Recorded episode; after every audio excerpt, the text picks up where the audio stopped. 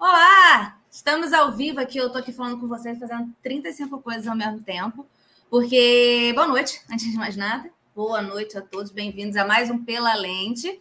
Hoje a gente está aqui em mais uma edição desse programa que é semanal, toda terça às 8 da noite a gente está aqui.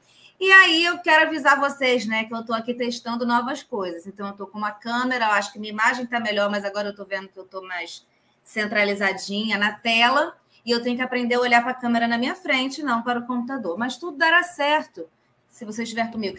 Sou muito boa, né? Sou muito. Enfim.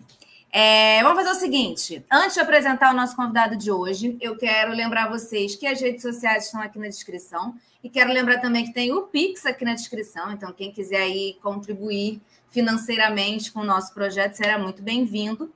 E aí, eu quero perguntar para vocês se já repararam como, na maior parte dos filmes, das séries, principalmente os norte-americanos, a Rússia é sempre uma vilã muito terrível que vai acabar o mundo. Mas os Estados Unidos estão sempre aí para nos salvar deste monstro muito malvado. Pois nos últimos dias a gente tem visto também narrativas muito semelhantes na imprensa, né, no jornalismo, com a possível iminência de um talvez ataque da Rússia, que já tem 200 dias que vem aí, mas nunca chegou. Então, na ataque à Rússia Ucrânia, né? No caso, que vocês estão acompanhando, vocês veem jornal. E aí muita coisa vem na minha cabeça quando fala nisso, né? Enfim, reflexões sobre mídia, essencialmente. E aí eu chamei esse cara que vocês vão tratar muito bem, porque ele é meu orientador. Então hoje nada de gracinha, tá, galera? Que ele é meu orientador, a gente tem que manter seriedade aqui, porque eu estou devendo vários textos para ele tá? É só isso que eu queria dizer. Enfim, este rapaz, nobre rapaz, ele possui graduação em Ciências Sociais, mestrado, doutorado em Comunicação, tudo pela FRJ. Hoje ele é professor da graduação em Estudos de Mídia, também da pós em Comunicação na UF. Ele faz 445 milhões de outras coisas também, e ele escreve basicamente um artigo por dia. Então, os principais temas aí que ele estuda é Brasil, jornalismo, propaganda política, poder e televisão.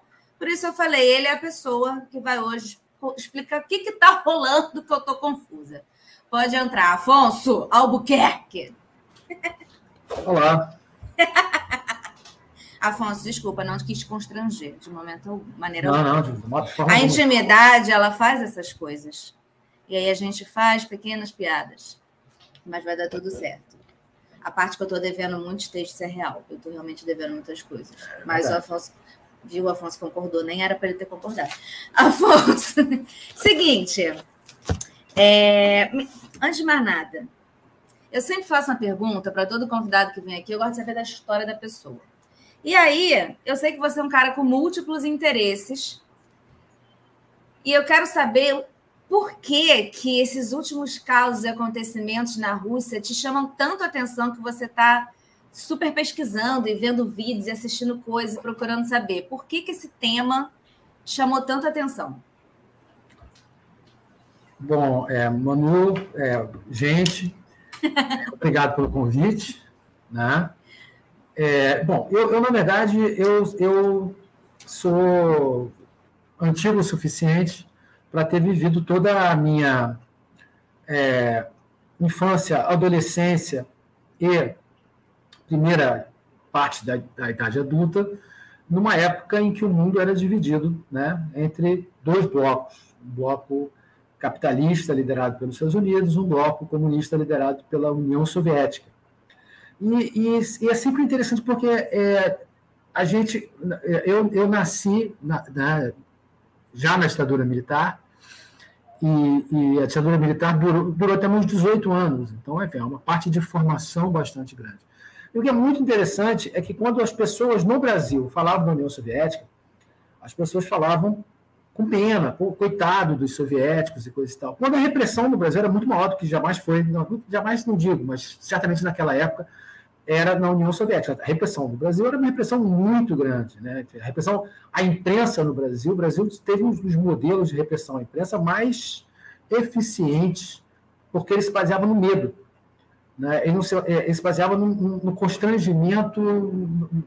É, o que era bastante interessante na, na, ditadura militar brasileira é que ela, é, ela não, não é, é dizia isso não pode aparecer. Ela criava uma ambivalência de forma que o, o jornalista se autocensurasse, né, começasse a antecipar a, a censura. Então, é, é aquilo, a, a, a, União Soviética sempre foi um, um, um, espaço desse do proibido.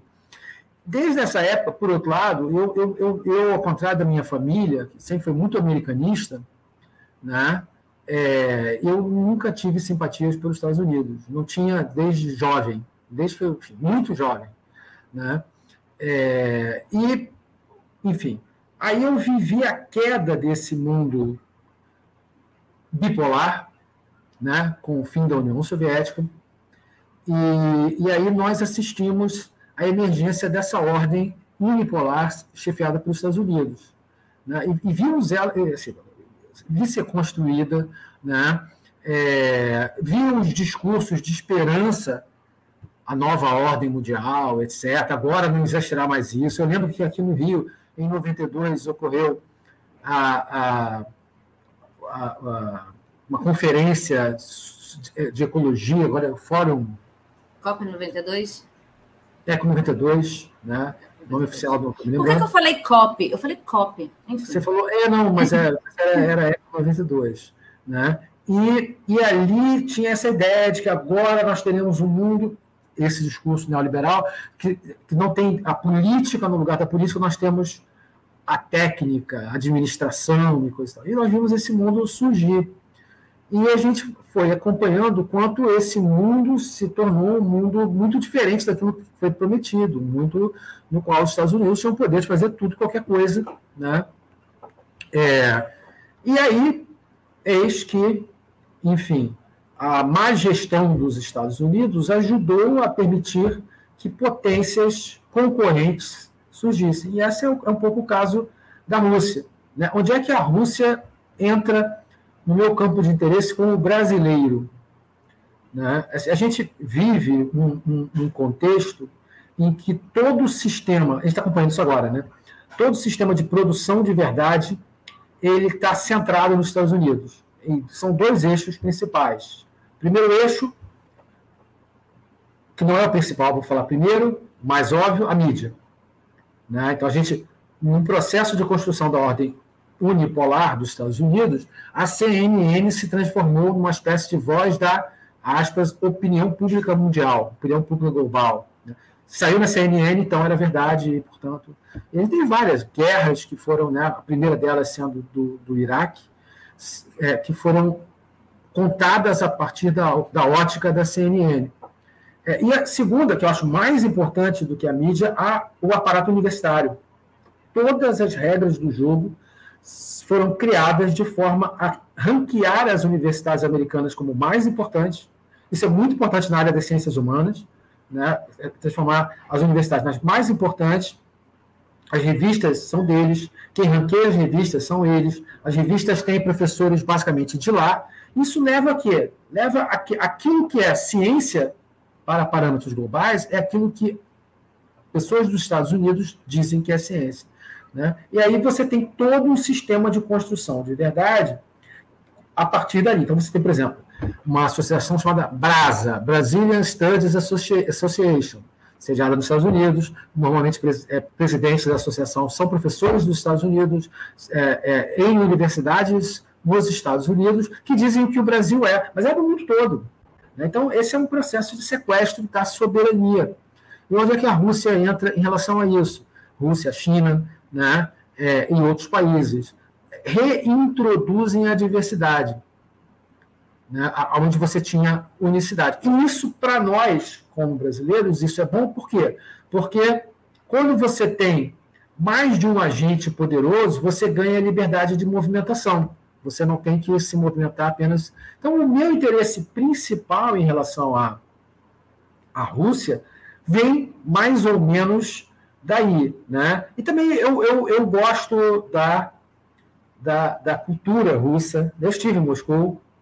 É, para um congresso. Gente, sobre... perdão, ele decidiu que aqui é o melhor lugar para ele deitar no momento. Eu tenho, eu tenho ele quer uma... muito participar aqui, ó, gente. É, não, mas ele, ele participa silenciosamente. A, a, Nana não vai participar silenciosamente. Em breve ela vai participar, porque é horário disso. Perdão mas... pela interrupção. Não. Então, então assim, o, o, eu acho que a gente tem essa situação. Eu, eu me interesso pela cultura russa, estive em Moscou é, e tentei aprender russo, ainda que seja muito difícil. Né? Mas tentei aprender russo. Enfim, de vez em quando pesco uma frase aqui e ali, né? mas é, é, um, é um idioma bem difícil. Então, eu tenho esse interesse geral pela Rússia. Não tem nenhum tipo de propriamente de posicionamento pró-Rússia. Né? Até porque a Rússia, diferente, a Rússia e a China, diferente do Ocidente, não exportam ideologia. Né? A, a Rússia. Então, Bolsonaro está na Rússia. Né? Não é muito provável que o Bolsonaro seja a primeira escolha de um interlocutor para os russos. Mas os russos negociam com os líderes. Negocia com o Bolsonaro, como, negociaria com o Lula, como negociaria com outro líder que queira conversar. Né? Eles fazem assim no mundo todo. Então, é uma, uma política muito diferente da política dos Estados Unidos, que é converta-se a, a, minha verdade e a partir daí seja, enfim, aceito como alguém que pode ter um lugar de fala. Né? Você tem que ser uma versão minha para poder ser alguém. Mais ou menos isso. Não sei se respondi. Verdade. Agora, me dá uma ajuda para a gente tentar entender, eu e quem está acompanhando, o que exatamente está rolando na Rússia agora, porque os Estados Unidos está falando, ó, hoje vai, hein? Hoje vem aí a grande invasão, que não chegou. Então, que, que situação é essa entre Rússia e Ucrânia? Por que os Estados Unidos estão falando isso? O que está acontecendo, Afonso? Então, por partes.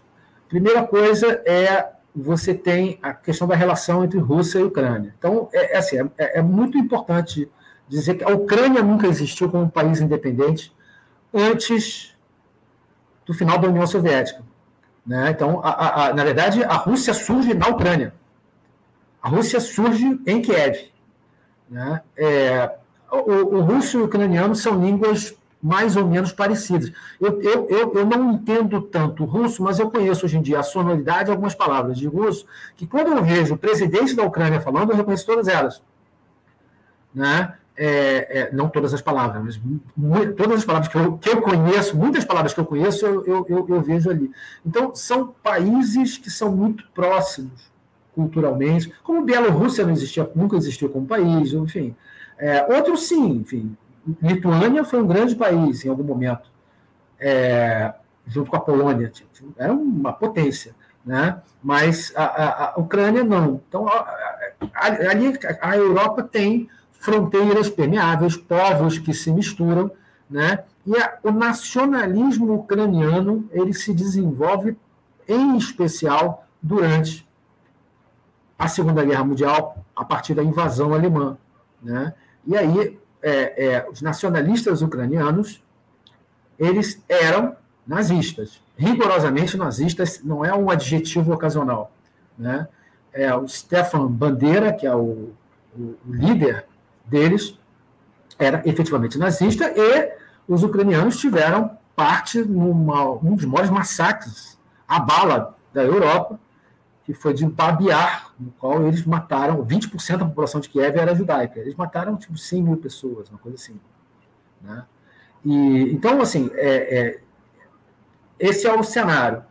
E o que acontece é que a Ucrânia é um país que tem na prática é aquilo, as famílias são muito misturadas, as pessoas são ucranianas, são russas e coisa e tal, mas no oeste elas são mais russas, elas falam russo em casa, no oeste falam ucraniano. Então você teve em 2014 um golpe, muito parecido, não muito parecido com o nosso, não, foi um golpe, de alguma forma, é como se fosse 2013, mas 2013 levasse a uma.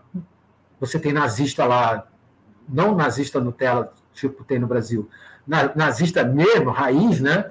É, então, milícias, forças paramilitares tomaram o poder e, e, e, com o apoio da União Europeia, com o apoio dos Estados Unidos, derrubaram o presidente eleito. Né? E aí os nazistas, de alguma forma, chegaram a poder fazer todo o governo nazista? Não. Mas adotaram, por exemplo, a medida de é, obrigar todos os ucranianos a falar ucraniano, né? o que não é aquilo que acontece no leste da Ucrânia. Né? E aí, diante dessa situação, E porque se tem um povo que tem o direito, não é o único, mas um dos povos que tem direito a ter trauma com nazistas são os russos, né? morreram cerca de 20 milhões na Segunda Guerra Mundial.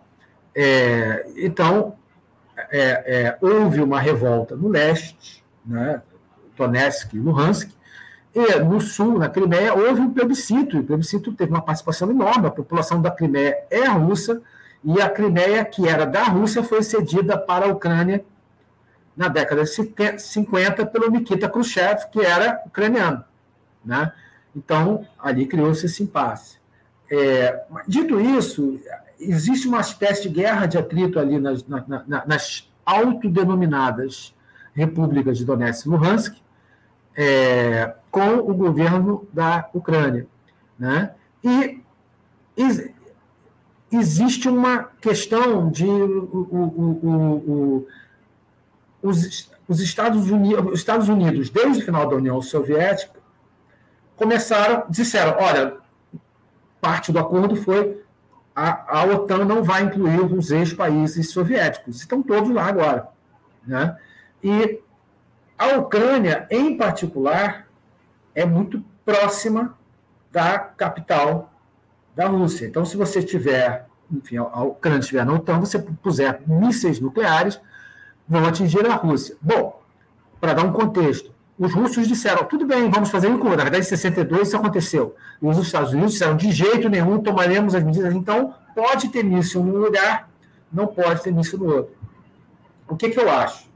Eu acho que a Rússia não tem nenhum interesse de invadir a Ucrânia. Não vale a pena. Não vale a pena porque Primeiro, invadir é caro. Invadir morre muita gente. Morre gente do seu lado, morre gente do outro. Invadir implica em ocupar. E ocupar é mais caro do que invadir. Você tem resistência, você tem guerrilha, né? E não tem a Ucrânia não tem nada propriamente para oferecer que valha esse esforço, né? É, então essa é uma história falsa. Para mim, assim, como eu vejo essa história, não tem nada a ver com a Rússia, não, não tem nada a ver com a Ucrânia e, e tem muito pouco a ver com a Rússia. Para mim, essa é uma história entre Estados Unidos e Europa, né? É, é, a Europa continental. Né? Por quê? Porque o Trump deu um adeus para a OTAN. É, o, enfim, não ligava a mínima, os interesses não eram. Ele não era, basicamente, o Trump não era russofóbico. Né? Então, a, a, grande questão dele não era essa, ele não estava, estava interessado em tirar o pé da Europa. Mas esse pé da Europa, enfim, a Europa, o que, é a Europa? A Europa é uma, essa é a grande ironia da história, a Europa é a colônia dos Estados Unidos. Efetivamente. É uma colônia com dinheiro, é uma colônia, é uma gaiola de ouro. Né? Mas você vê, você tem a Alemanha. A Alemanha foi ocupada, após a Segunda Guerra, por Estados Unidos, França, Reino Unido e União Soviética, chamada Alemanha Oriental. E a Alemanha continua ocupada pelos Estados Unidos. Né? E, e, é vexatoriamente ocupada pelos Estados Unidos. Não só os Estados Unidos têm bases na Alemanha, a Alemanha não quer participar de uma possível guerra contra a Ucrânia, porque a, a Alemanha tem seus interesses próprios. Né? A Alemanha depende do gás da, da, da Rússia. Né? Fez um Nord Stream 2 para levar gás da Rússia. É, não tem, a Alemanha não tem propriamente um grande interesse a priori anti-Rússia. Mas se se pintar a Rússia como um grande inimigo que pode esmagar países indefesos, isso justifica a posição dos Estados Unidos. Por isso, todo dia, aí você falou, é uma invasão de hora marcada. Eu, eu lembro quando quando falavam no bloco soviético, eu não sabia que era assim. Aqui perto da minha casa passa o bloco do cachorro cansado. Né, passava, né, terças e sá, sábado e terça de carnaval. E sei lá, quatro horas da tarde passa o bloco. O bloco soviético, aparentemente o bloco russo, invade. É o único caso da história da humanidade de uma invasão com horário definido, né, é, dia e hora, para começar, que é a antítese né, do que é uma, uma, uma. Então, assim, o, o que acontece é que se precisa do medo anti-russo. Né? E aí você tem os países da Europa Ocidental, França, França principalmente, né? É, Alemanha, já estão começando a entender que o seu interesse não é o interesse dos Estados Unidos. Né? Mas a gente tem uma situação muito instável, porque os Estados Unidos avisaram que os russos podem começar a invasão a partir de um false flag. False flag é um ataque simulado. A Segunda Guerra Mundial começou com uma false flag. Tropas polonesas invadiram a Alemanha e, enfim, isso foi forjado com, enfim, é, é, é soldados alemães vestidos como poloneses, né? mas justificou. A guerra do Vietnã começou com a false flag a, guerra do Golfo começou com uma false flag, as, as armas de destruição maciça e tal. Né? Então, a gente, a, gente, a gente tem uma situação. Bom, e false flags ocorreram na Síria o tempo todo. O governo sírio lança gás quando esse povo não fazia sentido, não, tinha um ganho. Aí, aí os Estados Unidos, a França bombardeavam a Síria. Né? Então, são, são situações que, que fazem parte de uma rotina recente nossa, mas eu acho que, enfim, é principalmente essa trama. É, pode acontecer dessa maneira. Ainda que eu acho que os russos, Putin em particular, sejam tudo, tudo burros, né? Vocês já sabem mais ou menos com que estão lidando, né? Não, total. E aí, uma coisa que você até falou um pouco agora, né, de como a mídia, no fim das contas, aqui falando de jornalismo especificamente, depois a gente vai para outras coisas, é, trata né, esses, esses, essas possibilidades de conflito, e aí, claro, que fica muito, muito evidente né, como a, quando né, invadiram o Iraque, porque temos armas, terríveis armas, e não tinha armas nenhuma, mas é aquele argumento que você precisa para invadir o Iraque, o poder que os Estados Unidos têm de mídia global de realmente formar pensamentos. Por isso que muita gente fala, o Putin é maluco. Eu não sei nada de Rússia, então para mim chega o Putin é maluco na minha cabeça. O Putin é muito maluco. Então eu queria que você me explicasse um pouquinho assim. Primeiro, o que o Putin tem de ele tem algo de maluco? Ele é um pouco maluco. E depois é, falar um pouquinho de como a mídia tem tratado especificamente esse conflito, o que, que você acha que está faltando? Por exemplo, essa questão dos nazistas, historicamente, o fato de ainda terem ali não, não existe. Isso eu não vi. Isso eu não vi. Eu vi assim uma galera mais ou menos que estuda muito falou, gente, tem um negócio aqui. Então, um pouco de você que está acompanhando muito, o que, que é, como a mídia está tratando e o que, que você acha que está faltando dentro disso tudo? Bom, começando do, do Putin, né? Enfim, Putin é um líder com características autoritárias, mas o que acontece é que ao, fi, ao final da União Soviética, é, alguns líderes dos Estados Unidos pensaram: vamos destruir o país. Né? Eles, é, é, é, é, uma ameaça aos Estados Unidos, vão acabar com eles. E a União Soviética experimentou uma decadência horrorosa. A expectativa do homem russo era uma coisa de 56 anos de idade, níveis de alcoolismo, criminalidade. É um país foi desmontado, né? A gente, a, a gente aqui, com Bolsonaro, a gente tem um pouco, uma certa dimensão né, do, do, do, do, que pode ter sido isso. Agora, você imagina um país muito mais planificado do que o Brasil ser desplanificado na marra e entregue, né, enfim, comprado. E, basicamente, o Putin ele reordenou o país dele. Aí eu estive em Moscou, né, assim, se pegar na, na, nos filmes dos Estados Unidos, né, quase todo bandido é russo. A, a máfia, os crimes e coisa e tal, é tudo russo. Moscou é uma cidade hiper tranquila. É uma cidade que você não vê policial na rua. Você não vê policial armado, essa coisa que você vê no Brasil, com sujeito com a R15 para fora do carro e coisa e tal. Isso você não vê. São ruas limpíssimas, né? Então, é, é, é uma sociedade que se reestruturou. Então, há uma razão para ele ter uma certa popularidade. Né? E o, o que o Putin identificou, e que nós aprendemos também, então, de, desde 2013, é que existem agentes externos que atuam no sentido, no sentido de desestabilizar, desestabilizar as democracias do mundo afora. Né?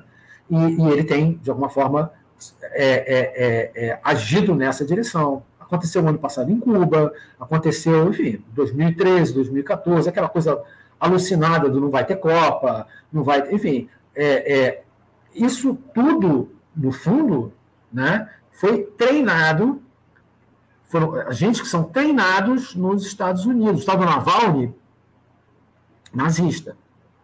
Navalny é o, é, é, é o tal do. É o, é, o, é, o, é o Guaidó da Rússia. Né? Ele é o tal que foi envenenado. Tem, tem várias mitologias. Os russos envenenam, mas é, é aquilo. O veneno que deram para o Navalny é um veneno. Se você cheirar o veneno, você já, você e sua, toda a sua descendência morre imediatamente. Não se sobrevive a esse negócio. Não tem como você sobreviver a esse negócio. Então, você começa a ver que existem ações que são feitas para produzir uma vítima e coisa e tal. E ele é, o Navalny é treinado numa universidade americana. Se você tacar Wikipedia, você vai achar a universidade. Se você clicar na universidade, você vai ver ele lá, curso de formação de líderes. Então, esse é um ponto né, importante que a gente tem líderes, MBL é um caso, né? Tabata Amaral é outro, né? que são formados fora para, de alguma forma, intervir na política dos países a favor dos Estados Unidos. Né? Então, de alguma forma, o Putin tem é, é, agido contra essas pessoas e, de alguma forma, age de maneira repressiva, mas é um agente muito racional. Né? O Putin é muito racional. Então, é, é, é tudo, quando se fala de Rússia, invasão da Rússia, se fala da União Soviética. Então, a estratégia soviética era massas. Então, quando você pega União Soviética contra nazistas, era aquele monte de tanque, 2 milhões de soldados. Eu vi um documentário, aliás, é um documentário russo sobre a Segunda Guerra, a coisa mais deprimente do universo. Cada batalha morre 600 mil russos, um milhão de russos. A cada batalha tem 19 episódios. É uma coisa. Onde é que estão Onde é que tem russo para ver, para lutar ainda? Porque imagino que essas populações de Bielorrússia e coisa, deve ter morrido metade da população. Né? Então, e aí essa, a estratégia era números, né? muita gente. A Rússia tinha muita gente comparada à Alemanha, então podia morrer muita gente, ainda tinha. Os alemães tinham, morria muito alemão também, mas faltava reposição. Né? Mas a, a Rússia não opera mais assim. Né? Então, por exemplo, a, a, a Síria o que está acontecendo hoje? É, o, o, o, o que, que os Estados Unidos estão fazendo na Síria? Não foram convidados, estão agindo ilegalmente, de acordo com a legislação internacional, para combater o Estado Islâmico. Mas eles não eliminam o Estado Islâmico de maneira nenhuma, porque enquanto existir o Estado Islâmico, eles podem ficar lá. Isso a Europa faz com a África também. A África tem sublevações de jihadistas e coisa e tal, e você tem tropas francesas, porque, na verdade, os países africanos continuam, em grande parte, sendo colônias francesas. A, a, a França age como colônia, potência, enfim. É, é, e eles não acabam. Aí eles agora estão contratando mercenários russos. E mercenários russos resolvem o problema. Né? Porque a política da, da Rússia não, é, não tem a mesma lógica de funcionamento. Não, né? É, a, a lógica de funcionamento da, da política do Ocidente. Não é a tradição do Ocidente de moldar o outro à sua imagem e semelhança não é a tradição global. Os países não, não, não, não historicamente, enfim, isso é romano, isso é um pouco grego, mas não tanto, né? É, mas certamente é romano, mas não é universal. E, e sobre, então, a, a, quando a, a mídia descreve a Rússia, ela descreve a União Soviética. Né? Então, o ataque, assim, hoje a Rússia tem é, os, alguns dos armamentos mais poderosos do mundo. A Rússia tem mísseis hipersônicos que voam a 10 vezes a velocidade do som. O, o, o, o Ocidente não tem isso. Significa que o Ocidente não tem condições de. Os russos têm a melhor defesa antiaérea do mundo. Né? Então, os russos são muito menos vulneráveis do que os Estados Unidos hoje. E por que é assim? Porque os americanos gastam mais de 10 vezes mais que os russos. Só que essa é a desgraça de ser uma potência unipolar. Quando você é uma potência unipolar, você. Isso é uma das razões, inclusive, para ter essa guerra com a Rússia. Se você tiver um, um inimigo poderoso, você pode dar dinheiro para as, as, as empresas né, de construção de, de equipamento militar. Né? Então, por exemplo, tem um caça top dos Estados Unidos, chama F-35. Né? É, o, o, o, custo do projeto é 2 trilhões de dólares. tem uma empresa, que é a Lockheed Martin, que ganha 2 trilhões de dólares dos Estados Unidos para fazer aviões. Claro que você precisa de um inimigo muito poderoso, né? Quanto mais horrível for o seu inimigo, mais esse dinheiro está garantido. Só que, quando você se torna uma potência unipolar, você não precisa ser bom. Porque a lógica do capitalismo não é produzir produtos de qualidade, é produzir ter o maior lucro possível. Né? A lógica russa é produzir produtos que sejam baratos e eficientes. Então, o, o gasto dos Estados Unidos vai ser condicionado para ser caro. Você faz um avião. O, o gasto da Rússia, também da China, também do Irã, é, é, é para ser barato. Então, o que, que você faz? Você faz míssil, que é muito mais barato do que avião, é, não tem um piloto, não tem que proteger o piloto, enfim, você pode fazer muito mais mísseis do que. Então, a situação desequilibrou aí. A Rússia hoje é um país muito mais eficiente militarmente, porque se preparou para competir, é aquilo, é o sujeito que, sei lá, é, é era muito atlético aos 20 anos, né, e aos 40 acha que se pegar um, um, tênis e se for para a rua, vai correr como corria aos 20, não vai mais, porque você perdeu a forma. É um pouco isso o que acontece. Mas a mídia, então, é, cria, descreve a Rússia muito em termos de uma União Soviética. A ideia de que a Rússia quer. Primeiro, a Rússia quer se expandir para a Europa. Não quer. Para quê?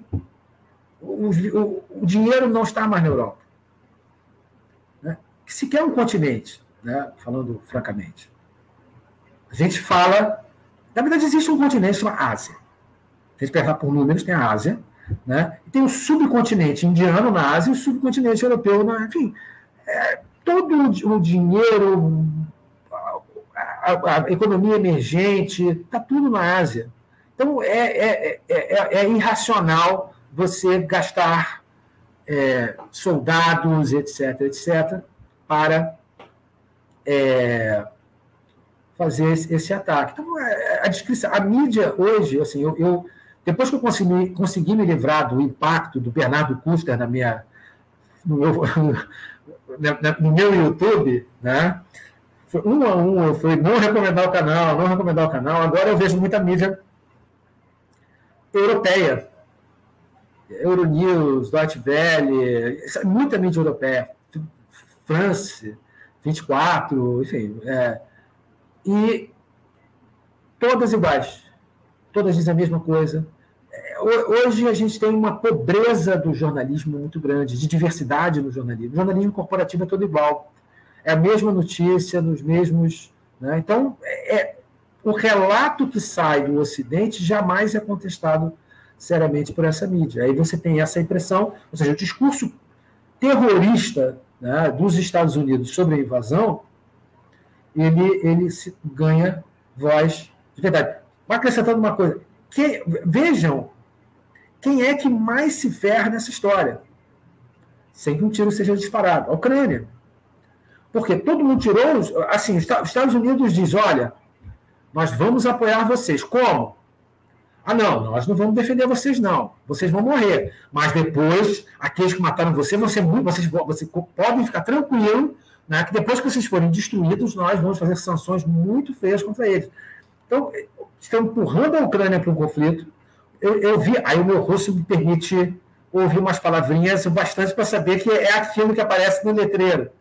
O Zelensky, que é o presidente da Ucrânia, ele, é, ele fala, se vocês têm, ele falou ontem, é, o serviço de inteligência do Ocidente dizem que vão invadir a gente no dia tal, hora tal. Se eles têm esses dados, passem para a gente os aliados não passam as informações, porque não existem, na verdade. Né? Eu vi, não sei se foi o presidente, não sei quem falou, mas lá na Ucrânia falando, gente, para com isso, que é isso, tá, a nossa economia está indo para o Beleléu, está dando ruim aqui, gente. Vamos parar com essa historinha, por favor. Né? Aconteceu assim, é isso. Se vai invadir, ninguém mais vai para lá, ninguém vai investir dinheiro, não vai ter empresa, sai empresa, sai Exato. O país está sendo destruído. E é, e é um bullying com a Ucrânia e se houver sanções contra a Rússia, não serão sanções contra a Rússia, serão sanções contra a Europa. Porque o ponto é, a, a, a Rússia sofreu sanções desde 2014. E as sanções que a Rússia vem sofrendo estão para as super sanções de agora, como a vacina está para a Covid. Você toma a vacina, você passa mal, porque você adquire uma forma branda de Covid. Né? E seu corpo aprende a reagir a ela. Quando você. Primeiro, esse é um, uma, um dos dramas da coisa. Os Estados Unidos, se, se em 1990 os Estados Unidos são o país central do mundo, a, a, a punição pelos Estados Unidos é a punição do mundo todo contra aquele país. Mas agora o maior país, a maior economia do mundo se chama China. E a China está ao lado da Rússia. Tem uma fronteira de não sei quantos mil quilômetros com a Rússia. Né? E a China é um aliado da Rússia. A, é, um pouco abaixo, não gosta da China, mas gosta da Rússia, a Índia, que é a terceira potência econômica por poder de paridade de compra. Né? É a Índia. É... Então, efetivamente, quando os Estados Unidos ameaçam, eu acho que para o Putin né? Porque sanção, a ameaça de sanção é pior do que a sanção. Né? Quando houver a sanção, acabou o poder de barganha da sanção. É aquela coisa, ó que eu faço, ó que eu faço. É, aqui chegou. Grande Gisele Maia, ela mandou perguntas. E ela fez uma pergunta ah. que tem a ver com isso que a gente está falando. Qual o impacto do comunicado conjunto da Rússia e da China sobre a parceria sem limites entre eles? Além de responder isso, queria que você explicasse um pouquinho para mim, para quem está vendo, o que, que, que, foi esse comunicado aí de parceria sem limites e aí qual é o impacto? É, China e Rússia são países, é, é, como China e Índia, são países é, que têm esse drama de serem países muito poderosos colados. Então, você, é, o, o, você sempre tem. O, o Brasil tinha uma rivalidade com a Argentina. Né? porque a Argentina era um país economicamente poderoso, muito mais comparativamente em relação ao Brasil do que é hoje.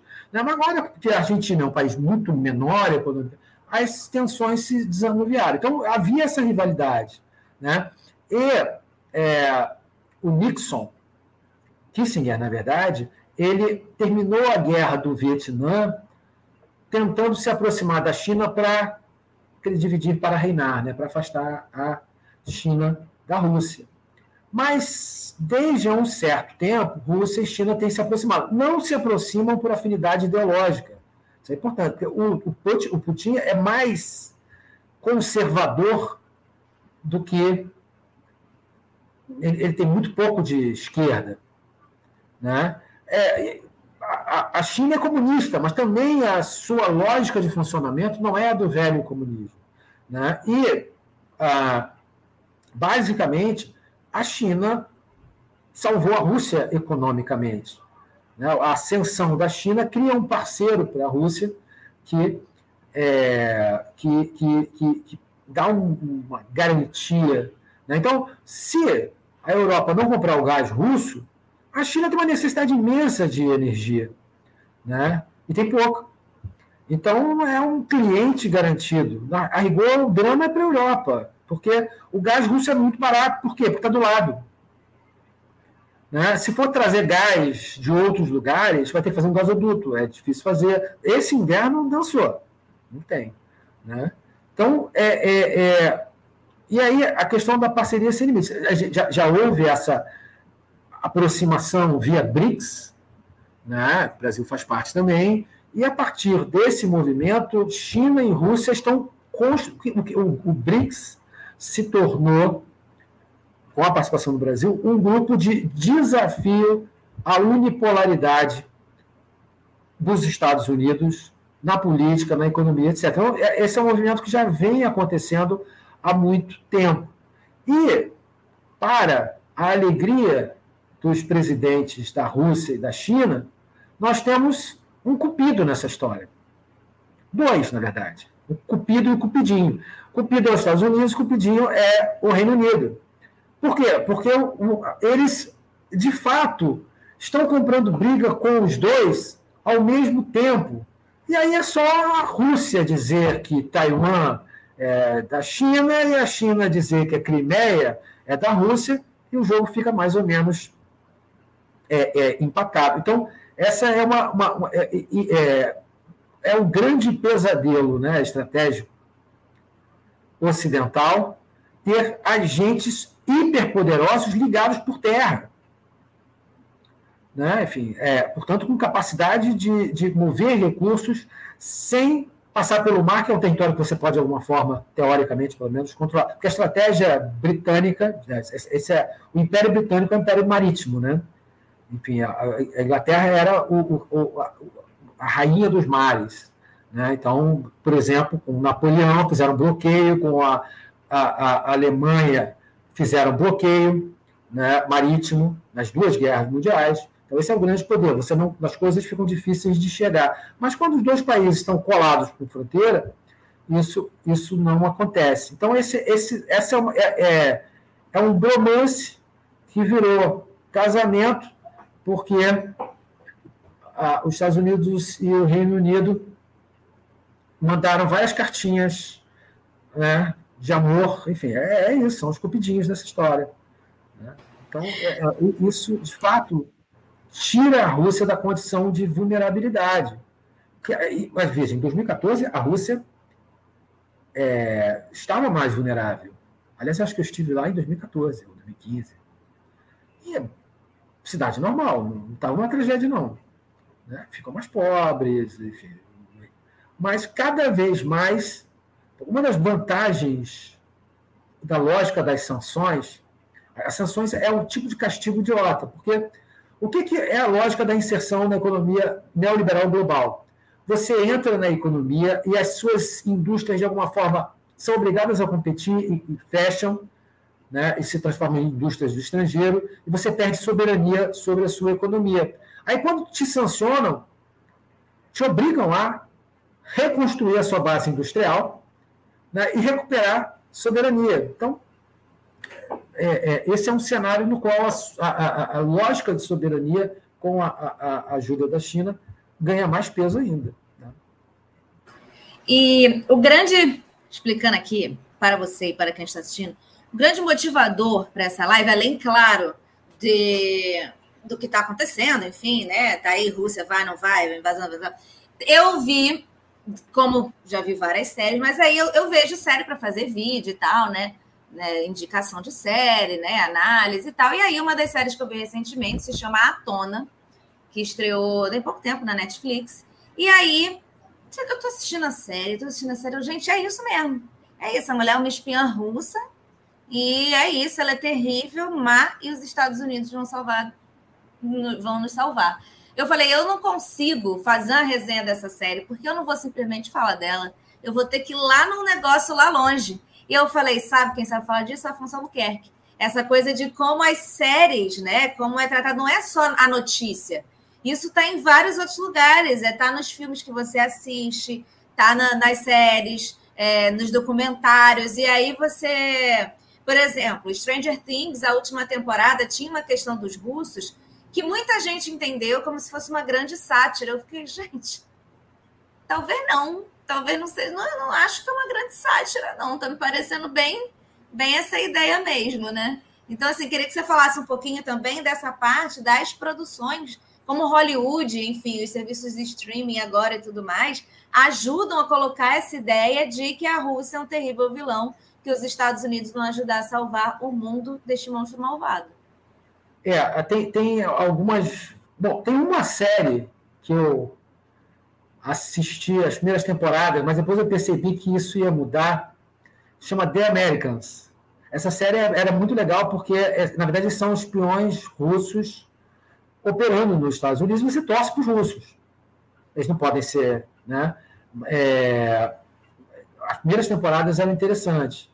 É, um ou outro filme. Bom, Steven, Steven Seagal é russófilo. É, ele ama a Rússia. Então, eu já vi filmes que os russos são nobres e coisa e tal. Mas, na média, o que é muito interessante é os estereótipos sobre os russos são todos os homens russos são bandidos. E são bandidos bandidíssimos. Tem a famosa máfia russa, né, que tem uma estrelinha aqui, enfim, é, tem toda uma série de, de, de, convenções que se repetem. Bom, tem máfia russa? Claro, tem máfia russa. Máfia russa é poderosa, máfia russa é poderosa, mas não é, enfim. É dizer Nem que parece que a galera mora no Rio de Janeiro cheio de milícia, né? ah, né? Pois é, mas assim, você tem as máfias internacionais, a, as máfias, a calabresa lá é poderosa. Tem link, tem, tem várias máfias por aí, né? Mas a essa altura do campeonato, você não vê um italiano, imagina mais, hoje em dia, mafioso. Né? Nesse momento eu estou assistindo, com a Gisele está assistindo Soprano, então, só para desmentir, né? mas, então você, John Wick, John Wick é um ator sueco, mas que é o personagem é russo. O filho do russo matou o cachorrinho dele, que ainda por cima era um cachorrinho parecido com a, com a Chica, ainda levei isso para o lado pessoal. Né? roubou o carro do John Wick, e aí o John Wick mata 150 mil pessoas. Né? Ah, teria que ter três guerras com a Ucrânia para matar o que o John Wick matou naquele filme, e no outro matou mais ainda. Então, é, é, é, filme após filme, você fica, fica colocada a ideia de que é, os russos são muito perigosos, são muito maus, são pessoas. As mulheres russas são aproveitadoras materialistas né, que vendem seu corpo. Né, enfim, é, é, basicamente é esse estereótipo. São, enfim, é, é, então você tem uma repetição de estereótipos que é esmagadora, né? É, e, e, que de fato tem muito pouco a ver com a realidade, digamos, econômica do país, etc, etc. É aquela coisa, né? Enfim, hoje são os russos, em outro momento foram outros povos. Bom, os árabes. Né? É, há uma mudança, em algum momento eram árabes, né? Enfim, é, por conta lá da guerra ao terror e tudo mais. Por que isso acontece? Isso acontece porque Hollywood e a indústria do audiovisual dos Estados Unidos, de maneira geral, é coladíssima com o aparato do Departamento de Estado, agências de inteligência. Né? Então, eles emprestam equipamento militar e coisa e tal, mas a premissa é de que existe esse dever patriótico de contribuir para a agenda dos países. Então, não é, não é isso é importante, não é acidental isso. E aí, voltando um pouco mais para o passado, é muito interessante. Domingo agora teve o Super Bowl, final do campeonato dos Estados Unidos não existe nada tão militarista quanto o Super Bowl. Tudo é uns ah, nossos heróis, nossos soldados, fuzileiros navais. Aí os jogadores é o dia do não sei o quê. O basquete é ultra militarizado. Esse espetáculo, se acontecesse na Rússia, você assiste um jogo é, CSKA contra Dinamo de Moscou, não entra exército, não aparece, enfim, é muito menos militarizado do que a Rússia, mas a descrição é, é muito clássico dos Estados Unidos projetar os próprios defeitos no outro e justificar a ação contra o outro como autodefesa. Basicamente é, se nós fizemos, o outro vai fazer. E como ele é muito pior do que a gente, ele vai fazer ainda pior. Né? É, é, é como disseram, né? É, Alguém, alguém comentou: ah, mas será que se os esta, se existirem extraterrestres e eles chegarem à Terra, eles vão nos matar a todos? Alguém disse: cara, eles são ETs, não são europeus, né? É, é, basicamente o que a Europa fez. Então você, você tem a premissa de que se você fez, outros farão com você. Né? Então está tá muito baseado nisso. Mas o ponto aqui que eu queria chegar é que a área da comunicação, como área de pesquisa acadêmica, surgiu nos Estados Unidos na década de 30, aliada a Forças Armadas, setores de inteligência e Departamento de Estado. Então, a área foi criada para prestar serviços a aquilo que, que é, a, a, digamos, o que eles chamam de contra-propaganda, mas é propaganda. Portanto, esses laços, a ideia de que a ficção serve a finalidades políticas né, nacionais, ela está colocada desde sempre. Né? E aí, então, a Rússia vai aparecer nesse momento. Mas já teve outro, por exemplo, de volta para é, o futuro, os bandidos eram líbios. Né? Então, tem, tem um inimigo, tem, tem um, um 007 que os vilões são a Coreia do Norte, é o outro né, campo ali. Mas a Rússia efetivamente traz esse sabor da velha Guerra Fria, da União Soviética, é o país que de fato tem uma presença maior. Então, acaba que isso se transforma em parte do esforço de guerra.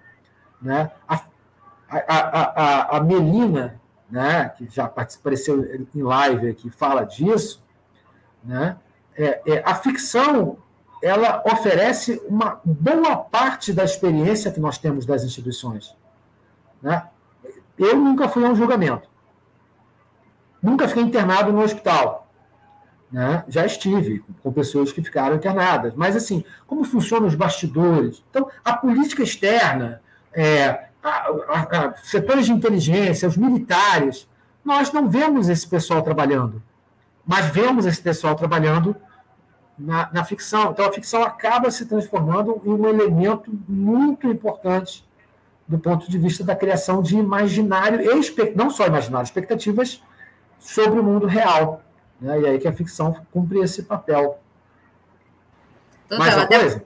Até botei aqui nos comentários, porque recomendo o Pela Lente com a Melina, que foi Sim. lá no começo, que a gente falou muito de todas as coisas que você está falando agora, e dessa relação de Hollywood com o Estado, porque quando eu assisti a apresentação da tese dela foi que eu fiquei mais chocada. Eu fiquei, meu Deus, isso acontece. É, é, não, é, é, é, é sim, eles criaram um sistema em que isso em qualquer parte do mundo seria considerado totalitarismo, seria considerado propaganda, seria considerado maneiras de, enfim, formar a opinião pública de forma que ela não seja livre e independente, mas não dos Estados Unidos. É, é, é, isso é uma coisa muito interessante. E como nós, é muito interessante que você começou lá e falando, será que o Putin é maluco? Não, o Trump era. O Trump mandou matar o ministro do Irã. Ministro das Forças Armadas, chefe das Forças Armadas do Irã, com o qual os Estados Unidos não está em guerra. E disse, nós matamos. Isso é loucura. Tipo, mas ninguém fala os Estados Unidos são um país belicista, ninguém, é, são, é muito interessante, ninguém diz, ah, mas. Então, assim, é, é, é, os discursos são muito diferentes, por quê? Porque nós nos acostumamos culturalmente a legitimar, dar como dado é, é, as premissas que vêm dos Estados Unidos. E, e a gente vê o, o, os Estados Unidos destruírem o país, e, ah, mas é assim mesmo, eles são grandes, enfim. É, é assim que funciona, é a vida real. Quando outro país faz isso, né, nós acionamos o discurso da soberania.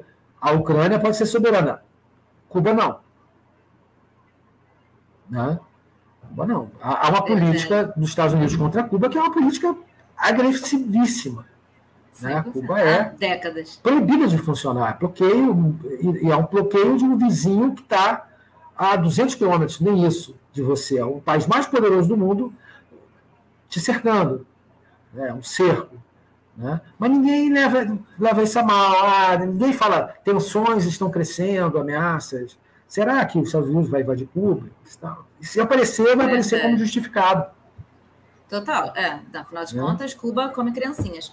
É, antes da gente ir para os nossos quadros né, do final, eu queria só que você falasse alguma coisa sobre a ida de Bolsonaro à Rússia, sobre esse momento, por que, que ele está fazendo isso agora, que tá, porque assim, Instagram de Ricardo Salles já estava lá que ele vai ser indicado ao Nobel. Hoje, a Rússia decidiu tirar suas tropas das fronteiras porque Bolsonaro chegou. Bolsonaro chegou, a energia do Bolsonaro na Rússia já fez com que guerras acabassem. Então, queria que você falasse um pouquinho dessa. Bolsonaro na Rússia agora, nesse momento. O que está acontecendo? Tá, Bolsonaro na Rússia, eu acho que assim, o Bolsonaro é o sujeito que chorou, tem imagens disso, assistindo, ouvindo o hino dos Estados Unidos. Né? E os comícios do Bolsonaro, a gente sabe, são comícios que têm bandeira do Brasil, Israel e Estados Unidos. Então, é, a, a sua inclinação. Mas a, a, aí que está uma das graças da história. Os Estados Unidos, em 1990, as pessoas diziam que o Partido é, Democrata e o Partido Republicano, na verdade, são duas alas do mesmo partido. Havia muito mais convergência entre eles do que divergência. Então, havia um Estados Unidos. né, um país, Estados Unidos. Havia uma certa unidade. Hoje, nós temos uma enorme divisão, polarização absoluta dos Estados Unidos. Né? Você tem uma direita do Partido Republicano que está se tornando extrema-direita. Né? É, e aí, aqui, bom, Bolsonaro. Quando falamos em Bolsonaro, falamos em golpe. Né? Bolsonaro não seria presidente do Brasil se não fossem dois golpes. Um contra Dilma, dois contra Lula, candidato favorito a vencer aquelas eleições. E aí você tem, enfim, um contexto de desmoralização das instituições, né? o sujeito mais maluco, já que as instituições estão desmoralizadas, ele é eleito. E ele é eleito e contando com dois anos antes a eleição do Donald Trump. Então, durante um certo período, é, Estados Unidos e Brasil é só love, só love. Quer dizer, mais love do Bolsonaro para o Trump, que não ligava muito para o Bolsonaro, do que a linha inversa. E aí.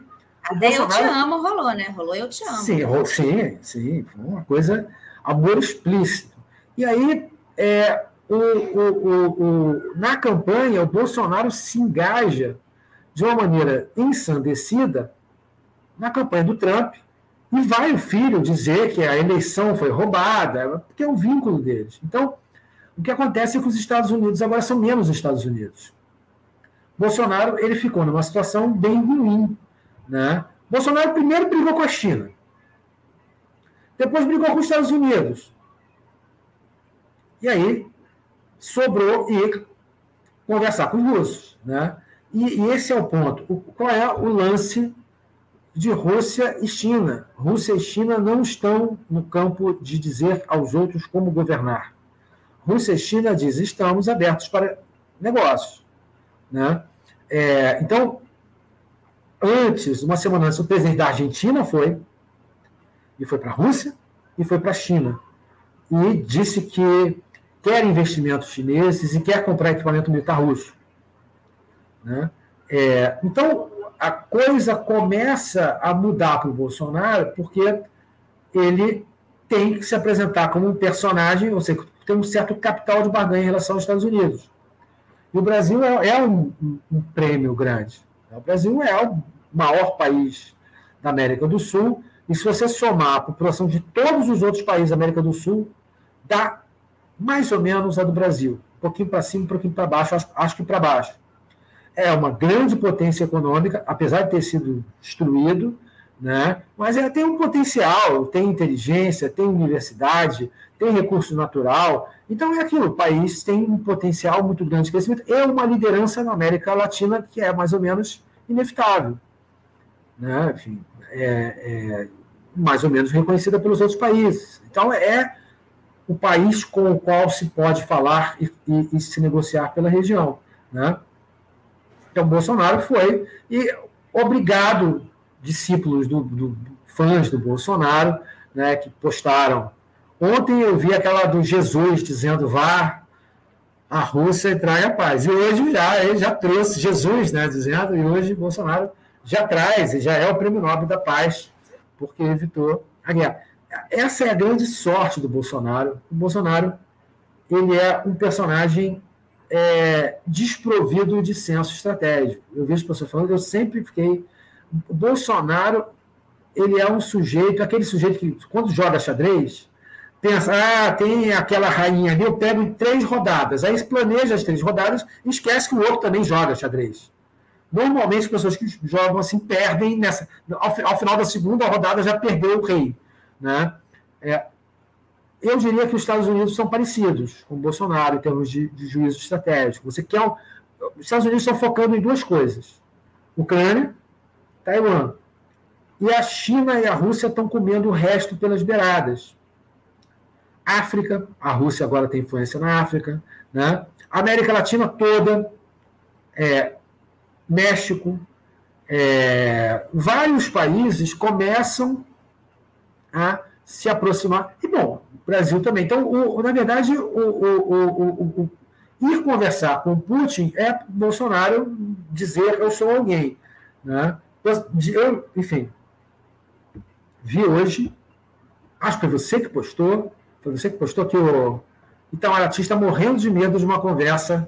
Exato, eu mandei para vocês. Nós temos é Bolsonaro sem limites conversando. Eu ia falar com... isso aqui agora. O, o, parece que não pode entrar na conversa ninguém, o chanceler, ninguém vai poder entrar, só o Bolsonaro e o intérprete.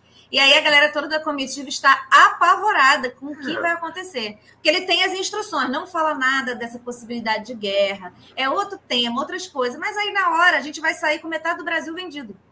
Eu acho que vai virar metade do Brasil por, por Rússia. Ele vai dar de presente. É, não, não, é, eu, acho, eu acho que eu tenho essa teoria, você sabe, do Bolsonaro, né? Que o Bolsonaro é tão ruim que ele deve ser bom né, em alguma coisa. Né? Ele é tão ruim que ele só pode estar aqui para fazer uma certa. Uma certa. Brincadeira, obviamente, mas essa. essa enfim, o, o Bolsonaro ele, ele é tão ruim que não vai sair nada dessa conversa. Ele vai fazer umas piadas de tiozão, que obviamente o Putin não vai reconhecer, entender, né? talvez pise no pé do Putin como pisou no pé da Angela Merkel, estou pensando na Angela Merkel, né? Mas é, é, é, difícil que saia alguma coisa simplesmente porque o Bolsonaro não tem uma agenda. portanto, não permite a ele dar dois ou três passos. Vai provavelmente falar sobre agronegócio, e Rússia comprar coisas brasileiras, e, enfim. É, é, talvez da conversa resulte talvez a compra de equipamento militar russo. E isso, eu acho assim, essa ida do Bolsonaro eu acho ela ótima. Não pelo Bolsonaro, mas pelo, pelo, pelo que ela cria de oportunidade para o sucessor do Bolsonaro, que nós esperamos será o Lula. Né? É, tudo indica. É, e, e, e, o comportamento. Por quê? Porque, é, do ponto de vista dos Estados Unidos, eles poderiam dizer, bom, mas pelo menos o Bolsonaro não se aproxima da Rússia. Mas não. Então você tem um agente que é muito mais inconstante e que pode fazer aproximações estrategicamente muito malucas do que o Lula que vai fazer o que é a estratégia diplomática brasileira. Qual é a estratégia diplomática brasileira? Nós conversamos com todo mundo. É, é uma tradição brasileira. O Brasil é um país que não se alinha, o Brasil conversa com o Irã, o Brasil conversa. O Brasil, e, e isso é, é importante porque precisa, todo mundo precisa ter um, um país assim, porque, enfim, precisa de mediador para as coisas não se conflagrarem. Então, é, é, enfim, o, o Bolsonaro não é esse personagem. Né? O Bolsonaro briga com todo mundo. Né? Então, acho que cria essa, essa, esse, essa, essa ele, tira, eu acho, uma ameaça dos Estados Unidos quererem intervir, ainda que eu acho que seja muito mais difícil hoje do que foi em 2014, que a gente foi pego de calça curta, né? É, hoje, nós sabemos de onde vêm os ataques. Então, mas acho que a, a, a, a, ida do Bolsonaro, não pelo que ela representa, vai surgir de positivo daí, mas pelo que ela traz de, digamos assim, coringa para o jogo. Né? Enfim, prefiro um personagem racional de quem eu não gosto muito de um personagem irracional né, que pode botar tudo a perder. Eu tenho a impressão que né, trouxe esse recado. Né. Bolsonaro consegue dizer: Eu quero entrar para a OTAN. Esse é Bolsonaro. Ah, tá, você vai ser nosso sócio júnior da OTAN. Aí vai para a Rússia. Sabe nem o que, que, que, tá falando, sabe nem o que, que é OTAN, sabe nada.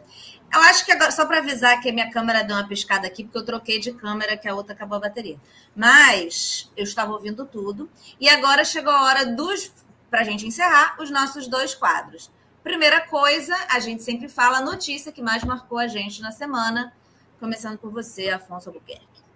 A notícia da semana, é claro, a invasão com hora marcada. Tá? Porque, porque assim, essa invasão está sendo anunciada desde novembro. Desde novembro ela é iminente todo dia. Né? É hoje, é hoje. É hoje, é agora, à meia-noite. À meia-noite. Até dizem onde vai invadir, que obviamente não vai, né? É, enfim, até que se quisesse não iria. É, então, assim, essa notícia, eu acho que essa notícia é relevante, menos pela notícia, menos pelo conteúdo da notícia e mais pela notícia em si.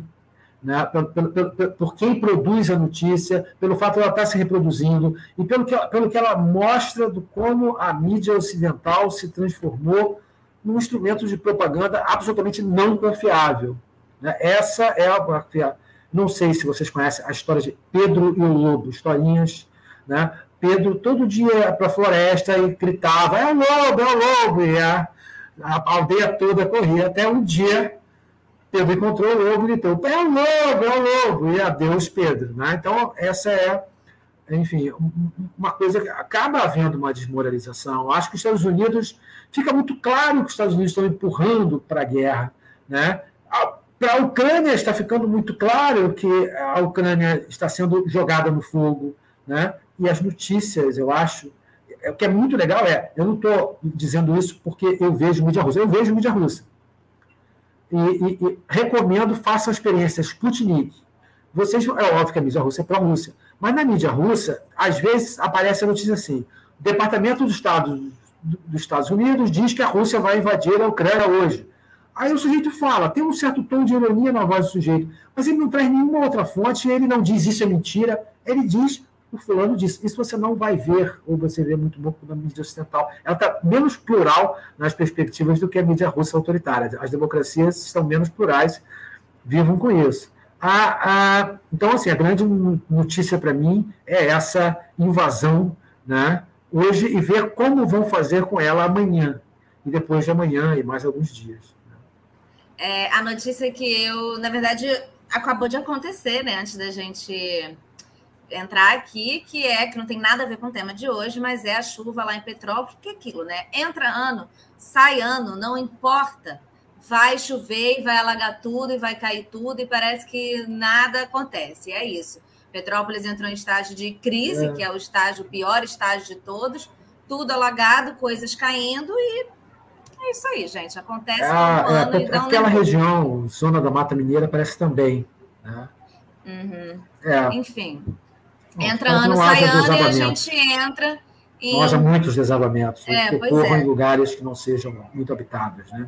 Pois é, mas aí esse, esse acabou de acontecer, por isso acho que é o que está mais aqui na minha, na minha cabeça, estava assistindo antes da gente entrar. E aí o nosso outro quadro é de dica. Uma dica aí que você tem para dar filme, série, livro, perfil no Instagram, ah, site. Eu vou, eu vou ficar no, no, na Rússia.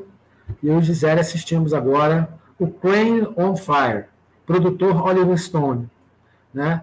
É, é um documentário muito legal. É um documentário muito legal. Eu acho o seguinte: eles mostram como no 2013 de lá, que foi em 2014, estava tendo aqui, em 2014 nem estava tendo aquelas manifestações de rua pelo impeachment e coisa e tal. E nos palanques da Ucrânia, você vê todo mundo do governo Biden no palanque, contra o governo, intervindo na. E você vê os discursos das pessoas. Ou seja, se você quiser dizer, ah, o óleo da Estônia, um russo, pró-russo, tudo é mentira, você tira todas as explicações e fica com o que as pessoas dizem. Né? Você fica com as pessoas dizem. E aí você vai ver uma série de, de dados sobre, enfim, as ligações que o governo da Ucrânia, esse governo que emergiu, tem com o nazismo. Né? Então, é tão grande que o lema Glória à Ucrânia, é o lema dos nazistas, foi escrito no uniforme da seleção da Ucrânia. E a, a UEFA mandou tirar. Mas então, assim, o Bandeira, que é o tal do genocida, virou é, estátua na terceira ou segunda cidade, herói da cidade. E, e, enfim, é uma versão né, discutível, é obviamente pró-russo, né, enfim, não é um. Não, não, não, não, mas é uma vantagem. Você sabe de onde está falando, você sabe.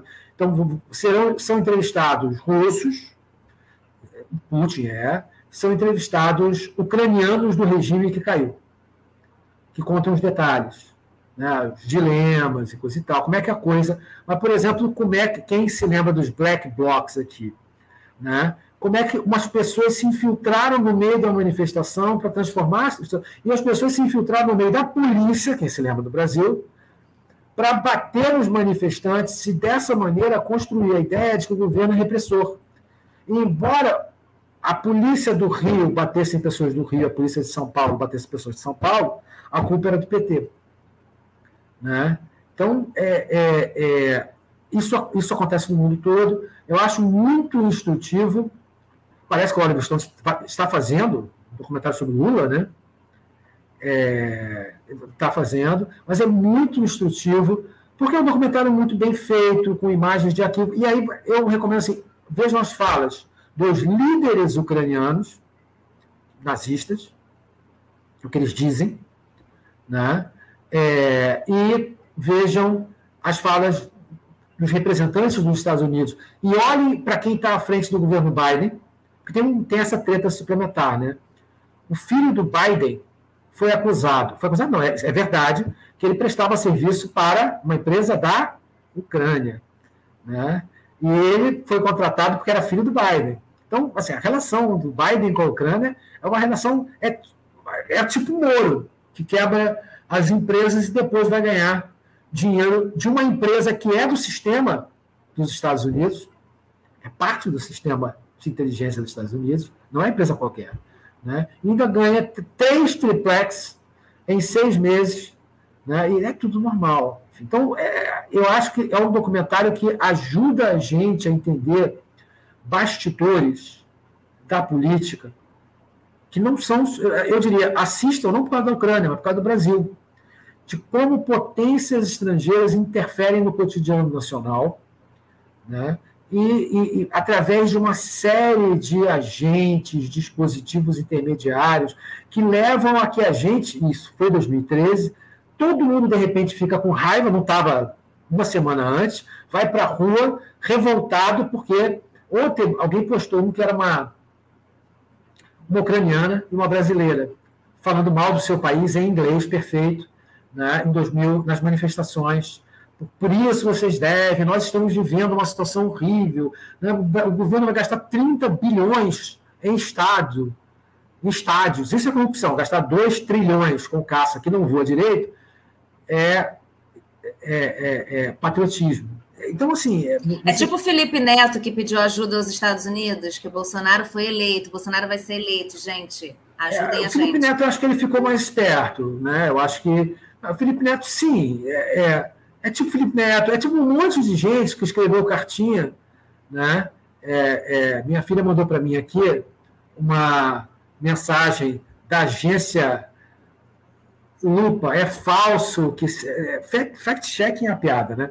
É falso que Bolsonaro, é, que a CNN disse que Bolsonaro. Quer dizer, óbvio que só lê isso quem acredita, né? mas quem, quem, acredita que é fraude, né? nenhum discípulo do Bolsonaro, ah, puxa, a agência Lupa disse, então né, o Bolsonaro deve ter mentido. Né? Mas, é, é, enfim, até me perdi nessa história, a, agência Lupa, né? enfim, mas são, são, são agências que, de alguma forma, ajudam a produzir certos juízos de verdade, que a gente acaba reproduzindo e coisa e tal, porque está numa fonte. Tem muitos agentes nesse sentido. Um deles é a academia, né? Enfim, nós lemos autores dos Estados Unidos, os autores dos Estados Unidos, eu acabei de baixar, não consegui baixar o livro ainda, mas é um livro sobre Lava Jato. Um dos coautores é um sujeito que viajava para cima e para baixo. Não é sobre Lava Jato, não, é sobre corrupção no Brasil. É um cara que escreve sobre corrupção e viajava nos Estados Unidos para cima e para baixo com o muro debaixo do braço. Né? Então, é, o sujeito que está e que, e que, levou o Moro a publicar um artigo, o Moro não consegue é, é, é, é, falar uma frase em português, né? escreveu um texto em inglês é, sobre direito, com começo, meio e fim. enfim, então, aí, isso é tudo uma estratégia para produzir o Moro como Navalny brasileiro. É isso. Né? O Moro doido, é o Navalny né? brasileiro. Eu vou dar a minha. É. Eu vou dar minha dica. A minha, as minha, a minha dica também não tem nada a ver com o tema da, do, do programa hoje. É, mas, aliás, a série que motivou toda. Motivou meu convite ao Afonso se chama A Tona. Mas, se você tiver interesse, assista, mas não é a minha dica de hoje, afinal de contas, não é uma dica que eu quero dar. É, minha dica é uma série chamada Arquivo 81, que tem na Netflix, que, enfim, as coisas vão. Ficou em primeiro lugar, segundo ali nas semanas que lançou, na semana que lançou. A série conta a história de um cara que ele é restaurador de fita VHS e ele é contratado por uma empresa para restaurar uma quantidade de fitas. E, e, elas falam de um prédio que pegou fogo, tem acho que tinha, tem 20 anos, né? Pelo menos 20 anos, e aí ele vai vendo, ele vai descobrindo que ele tem alguma relação com aquilo. E aí tu vai ficando meio doido, passado, presente, futuro, de repente uma coisa sobrenatural.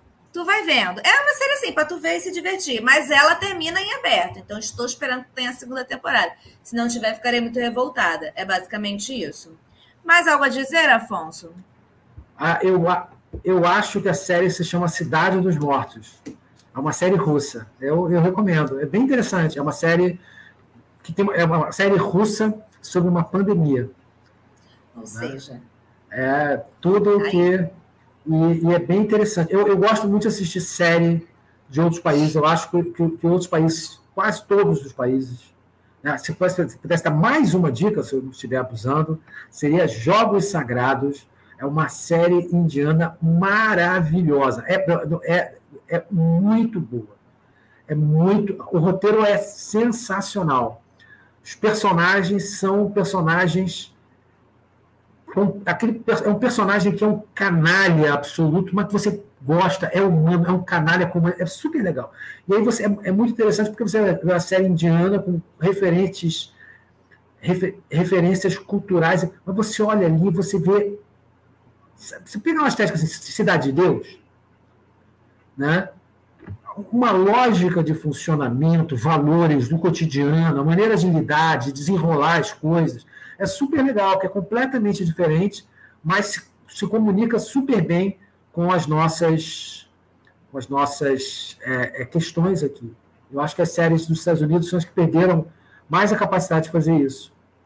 As novas, né? As antigas são sim, boas. Sim.